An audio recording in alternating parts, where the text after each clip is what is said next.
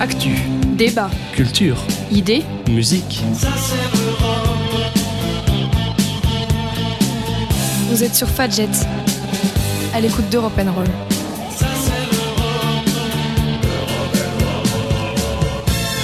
Bonjour à toutes et à tous, nous sommes le jeudi 19 mars 2020 et vous écoutez Europe N Confinement.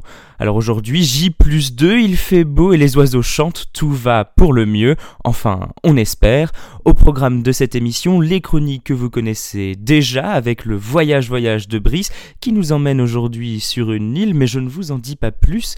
Vous retrouverez aussi aujourd'hui une chronique littérature par Marion qui va vous parler d'un livre évidemment. Et puis on retrouvera aussi la suite de la série de François Xavier qui concerne l'Italie avec aujourd'hui un volet patrimoine et avec moi bien sûr l'actualité, la météo et le retour dans l'histoire. Aujourd'hui on partira en Espagne au 19e siècle.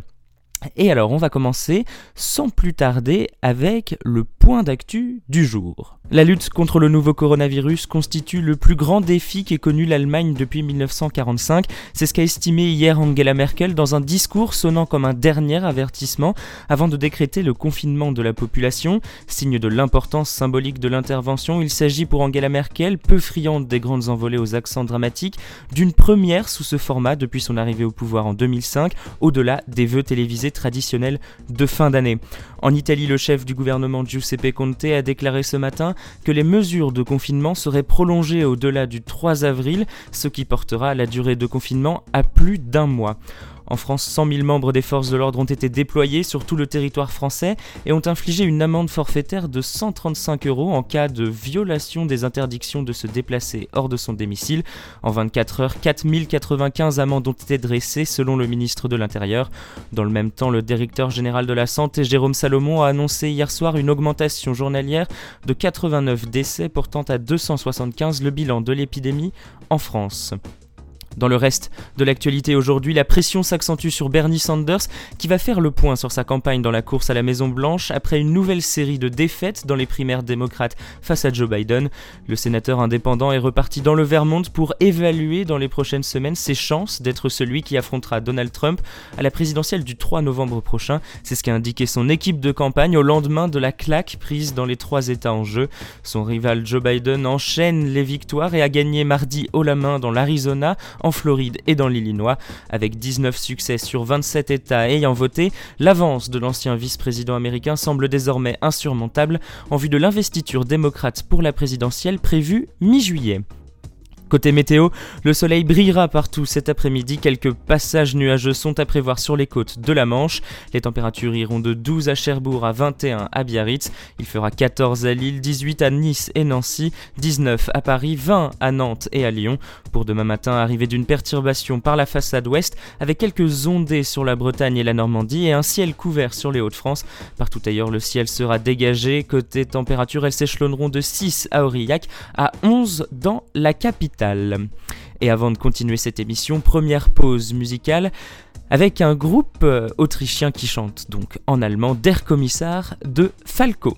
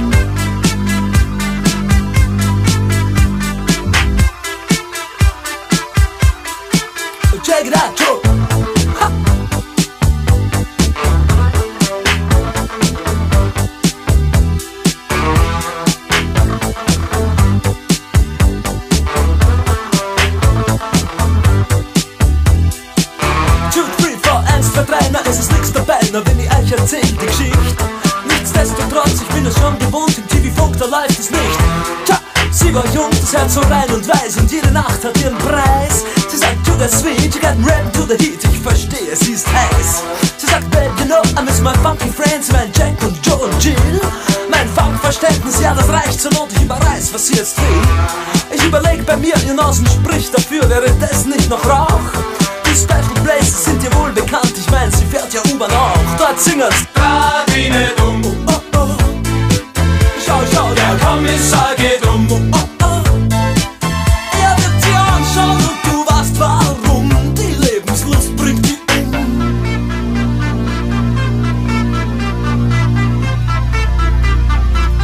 Alles klar, Herr Kommissar?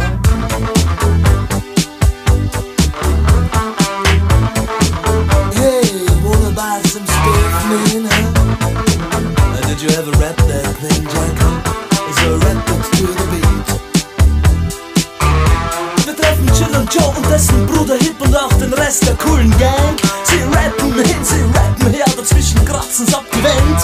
Dieser Fall ist klar, lieber Herr Kommissar, auch wenn Sie anderer Meinung sind. Den Schnee, auf dem wir alle talwärts fahren, kennt heute jedes Kind. Jetzt das Kinderlied. Oh, oh, oh. Schau, schau, der Kommissar geht um. Oh, oh, oh. Er hat die Kraft und wir sind gerne und dumm. Und dieser Frust macht uns stumm.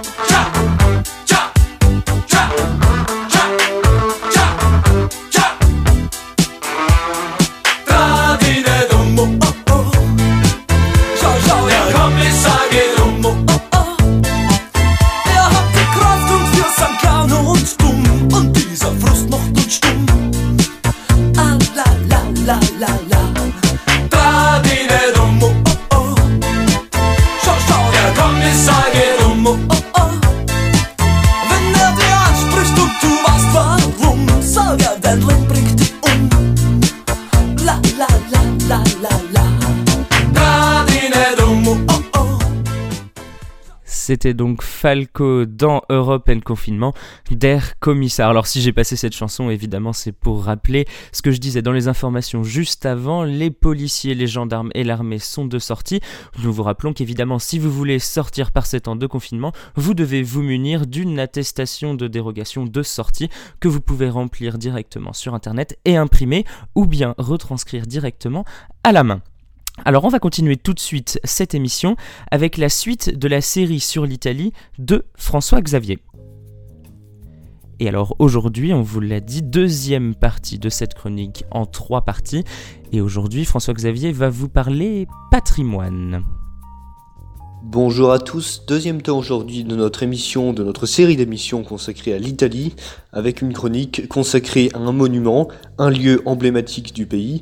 Alors, sans empiéter sur le domaine du camarade Brice qui vous fait voyager tous les jours sur Europe Roll, et également en maintenant un certain suspense, je peux déjà vous dire que je ne vous emmènerai pas dans cette chronique euh, à Rome, ce que j'aurais pu faire, bien entendu, visiter le Colisée notamment, emblème majeur de l'Italie. Je ne vous emmènerai pas davantage à Milan, je ne vous emmènerai pas à Naples, au bord du Vésuve, je ne vous emmènerai pas non plus en Sicile. Euh, bien entendu, l'île a un passé très riche, notamment d'un point de vue antique. Pour autant, pour autant, et je, je mets fin au suspense, j'ai choisi aujourd'hui pour ma chronique euh, une petite ville, enfin une ville portuaire de l'extrême est de l'Italie, située à seulement une quinzaine de kilomètres de la frontière avec la Slovénie, qui est la ville de Trieste.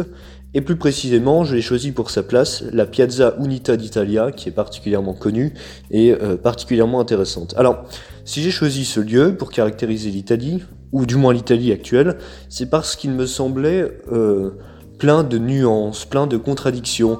Je vais vous expliquer tout de suite en quoi il peut finalement euh, résumer l'état d'esprit et la situation italienne à bien des égards.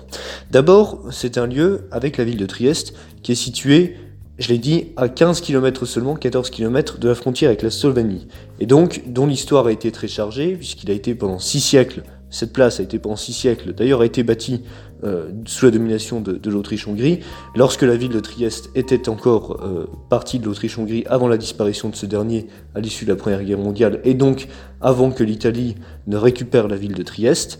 Donc, quand on se promène dans les rues et quand on, observe cette place, vous pouvez l'observer depuis chez vous confiné sur, Google Maps à l'image des chroniques que propose Brice, on s'aperçoit que architecturalement, les influences sont assez mêlées sur cette place. C'est-à-dire qu'on retrouve des grandes colonnes, on retrouve beaucoup de blancheur, ce qui est typiquement italien, mais également un style très épuré, une dimension absolument considérable. La place est l'une des plus grandes places d'Europe, la plus grande place d'Europe même il me semble. Et donc ce sont finalement diverses influences qui se mélangent, qui se mêlent et qui ont façonné ce lieu. Ensuite, j'ai parlé un petit peu d'histoire. Pour continuer sur cette lancée, on découvre en se documentant un petit peu sur, cette piazza de, Trieste que euh, le lieu a été plusieurs fois remanié notamment par Mussolini lorsqu'il a pris le pouvoir, qui en avait fait un des lieux majeurs, bien entendu, du nationalisme italien, étant donné qu'il venait de récupérer, l'Italie venait de récupérer la ville de Trieste. Et donc, la dernière série de travaux, euh, je crois, a été achevée en 2005 sur cette place, qui porte tous les stigmates du passé de l'Italie, et donc qui en présente plusieurs facettes, qui montrent à quel point euh, ce passé a été riche, complexe, et euh, si propre, si finalement unique à l'Italie, on a envie de dire. Enfin, et pour continuer sur la localisation géographique, dans le prolongement de ce que je disais tout à l'heure, la place est située au cœur de l'Europe. Elle est véritablement à quelques kilomètres des Balkans, et donc euh, montre l'influence italienne vers cette zone assez peu connue d'Europe finalement, parce que quand on pense Italie, on, passe bien, on pense bien entendu à la Méditerranée, euh, à l'espace du Maghreb, on pense éventuellement euh, à la Grèce, aux échanges gréco-romains qui ont pu avoir lieu dans l'Antiquité. C'est tout un espace auquel on n'a pas forcément idée euh, lorsque l'on pense à l'Italie, mais qui pourtant existe. L'influence balkanique de l'Italie, les terres irrédentes, enfin les, fameuses terres irrédentes qui étaient si chères à Mussolini, euh, et qui ont finalement marqué l'histoire de l'Italie durant de nombreuses générations. Et enfin, lorsque l'on s'intéresse à cette, à cette plaza, à cette piazza Unita d'Italia, pardon, on s'aperçoit qu'elle est également située au bord de la mer, quasiment, ce qui est là encore une des caractéristiques majeures du pays, dont l'histoire a finalement été marquée entièrement par ce développement portuaire, par ces rivalités entre cités. Trieste a été durant très longtemps rival de Venise, ce qui a d'ailleurs motivé l'entrée de Trieste dans les années 1380, je crois 1385, euh, dans le giron des Habsbourg euh, d'Autriche-Hongrie. Donc, et pour résumer cette, ces, ces, différentes influences et pour conclure cette chronique euh, sur cette place caractéristique que je vous invite à aller voir ou à aller visiter si vous avez la chance de passer en Italie à la fin du confinement durant vos vacances. On peut dire que toutes ces caractéristiques, ville portuaire, influence balkanique, proximité avec le reste de l'Europe, diversité des architectures, histoire, grandeur, sont assez caractéristiques de l'Italie aujourd'hui, qui est tiraillée entre différents pôles, mais qui, euh, finalement, cette histoire et cette grandeur, qui fait toute la richesse et toute la beauté de ce pays. Voilà donc pour la chronique de François-Xavier sur l'Italie. Vous retrouvez la dernière partie de ce triptyque demain où François-Xavier vous parlera littérature. Alors avant, on va continuer cette émission évidemment. Et donc François-Xavier vous a parlé patrimoine et visite. On va tout de suite passer à la chronique Voyage Voyage de Brice. Un jour, j'irai en première classe au du club, j'irai boire la tasse. En attendant, voyage sur Google Maps. En je suis. Et aujourd'hui, voyage aux antipodes.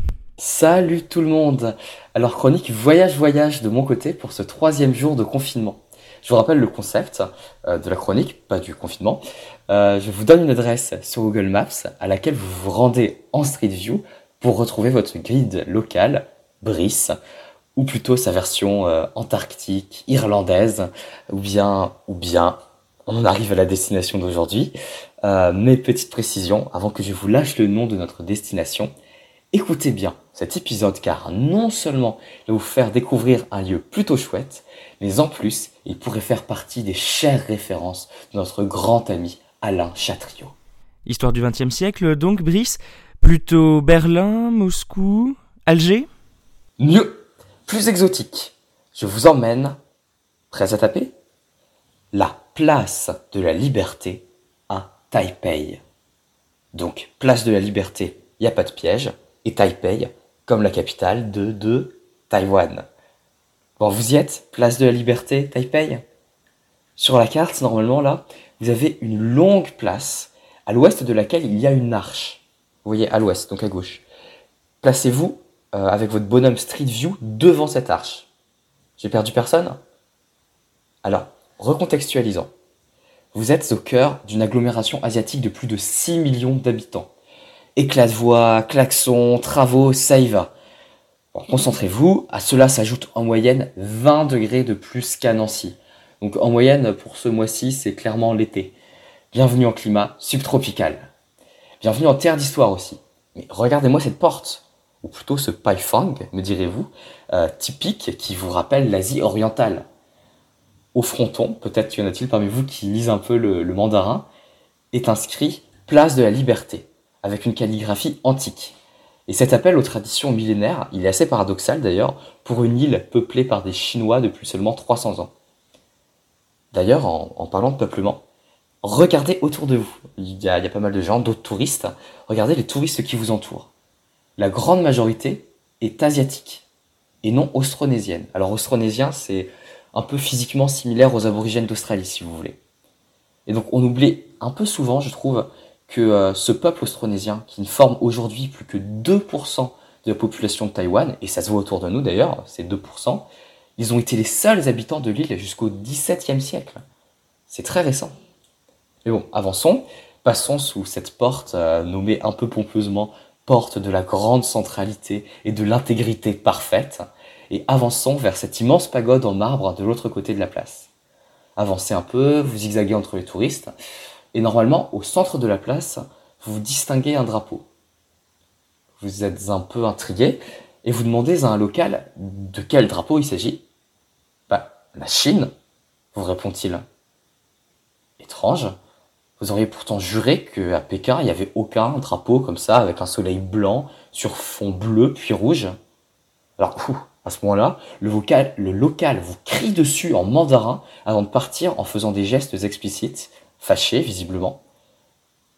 Bon, sachez que Taïwan est officiellement la République de Chine, celle du, Kuomintang en exil à partir de 1949, en opposition à celle de la République populaire de Chine, celle de Pékin.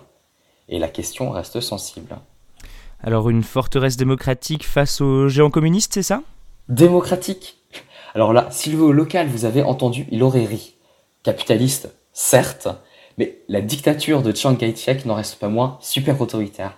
D'ailleurs, cette place-là lui initialement dédiée. Assez drôle quand on pense que c'est sur sa place que le régime du Kuomintang a cessé. Je m'explique.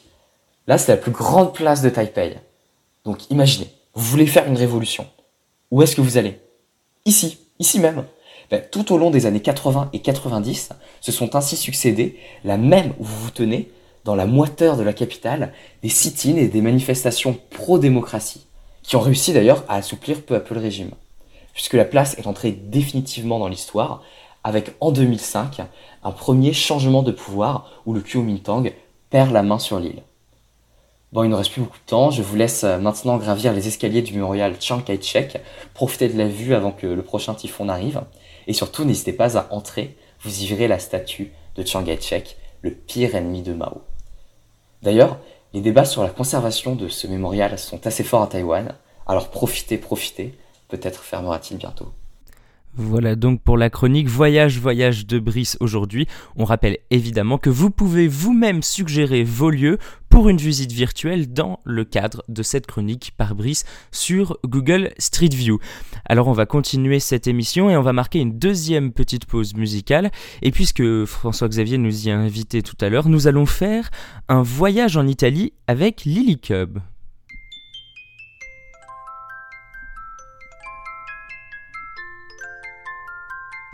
Faire une virée à deux, tous les deux sur les chemins. Ton automobile, tous les deux on sera bien. Et dans le ciel il y aura des étoiles et du soleil quand on mettra les voiles. S'en aller tous les deux dans le sud de l'Italie et voir la vie en bleu, tout jouer sur un pari. Toute la nuit danser le calypso, dans un dancing avec vue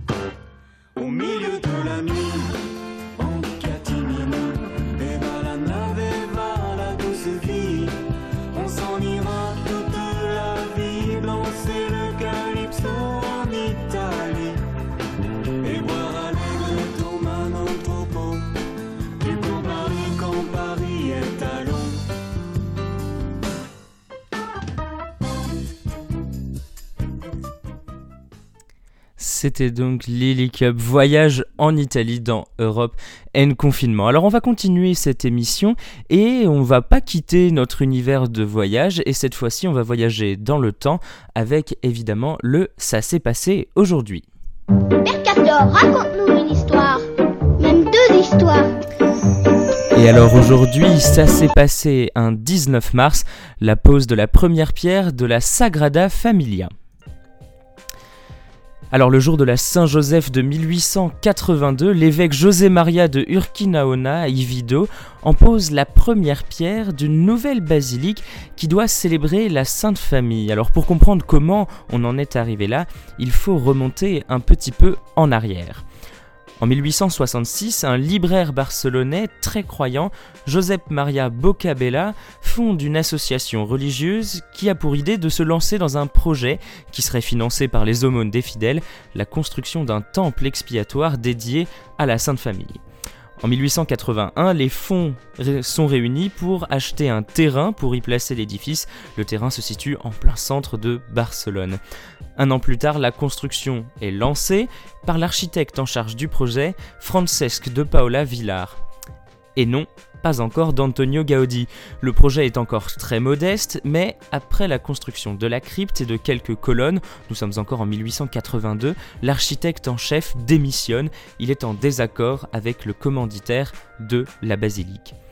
Alors en 1883, un an plus tard donc, Antonio Gaudi, ancien apprenti de l'architecte, reprend le projet avec de grandes ambitions. Il imagine alors un temple avec cinq nefs, une croisée, une abside, un déambulatoire extérieur servant de cloître, trois façades et 18 tours, rien que ça. Dans les 18 tours, 12 sont consacrées aux apôtres, 4 aux évangélistes, une à Marie et une à Jésus. Alors presque à 10 ans après le début du projet, Antonio Gaudi entame la construction d'une première façade, la façade de la Nativité. L'architecte comprend très vite qu'il ne verra jamais la fin de son chantier, les travaux sont lents, il manque de moyens. En 1911, il entame la façade de la Passion, il devient complètement obsédé par son projet, il passe toutes ses journées et toutes ses nuits sur le chantier. Le premier clocher de la façade de la Nativité ne sera achevé qu'en 1925. Gaudi est renversé par un tramway en 1926, il décède dans la foulée, il sera ensuite enterré dans la crypte de la basilique, encore évidemment en construction. Alors cette dernière, la construction ralentit, mais elle va continuer jusqu'en 1936 et la guerre civile espagnole. C'est là que le chantier de la basilique sera incendié, les plans vont brûler. Alors d'ici, les travaux vont ralentir. 50 ans après la mort de Gaudi, les quatre tours de la façade de la Passion s'élèvent enfin dans le ciel de Barcelone. Nous sommes alors en 1976. Depuis 2000, la construction a repris un rythme rapide. Le pape Benoît XVI a consacré la basilique en 2010. Les vitraux ont été achevés en 2017. Aujourd'hui, la fin des travaux est prévue pour 2026 en ce qui concerne le gros œuvre et 2032 pour les finitions. Symbole de Barcelone et du modernisme naturaliste catalan, la Sagrada Familia est un incontournable des cours d'espagnol de collège, mais aussi évidemment des séjours en Espagne. Et alors en attendant la fin du chantier, on a encore pas mal de temps. Alors on va passer à la dernière chronique de cette émission, un petit point lecture apporté aujourd'hui par Marion. Et on va tout de suite écrire l'histoire.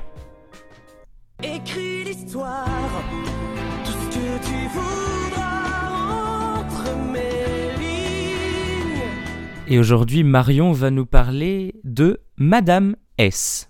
Je vais vous parler du livre intitulé Madame S, écrit par Sylvie Lausberg. Ne vous fiez pas à sa couverture trop colorée pour un livre plutôt sérieux et même scientifique, ni au titre de ce roman qui sonne comme un mauvais bouquin de la lignée des Gossip Girl. Madame S est en fait une idée de lecture pour ce confinement qui, en plus de vous tenir en haleine comme un thriller, vous en apprendra beaucoup sur l'histoire de la Troisième République. L'auteur du livre, Sylvie Lausberg, est journaliste, recluse dans une maison de campagne. Ce livre, c'est le résultat d'une enquête minutieuse sur Marguerite de Steinheil, cette fameuse Madame S. Sylvie Lausberg s'initie une autobiographie très précise en analysant quantité d'archives, d'articles de presse, de rapports de police et même en cherchant des réponses dans les secrets d'État des débuts de la Troisième République. Si ce nom vous dit quelque chose, alors soit je vous en ai déjà parlé personnellement, ou alors vous êtes un passionné de l'histoire tumultueuse de la Troisième République. Marguerite de Steinheil est née Japy en 1869 à Beaucourt, dans notre Grand Est bien-aimé, pas très loin de Mulhouse. Sa famille est plutôt aisée, c'est une famille de riches industriels.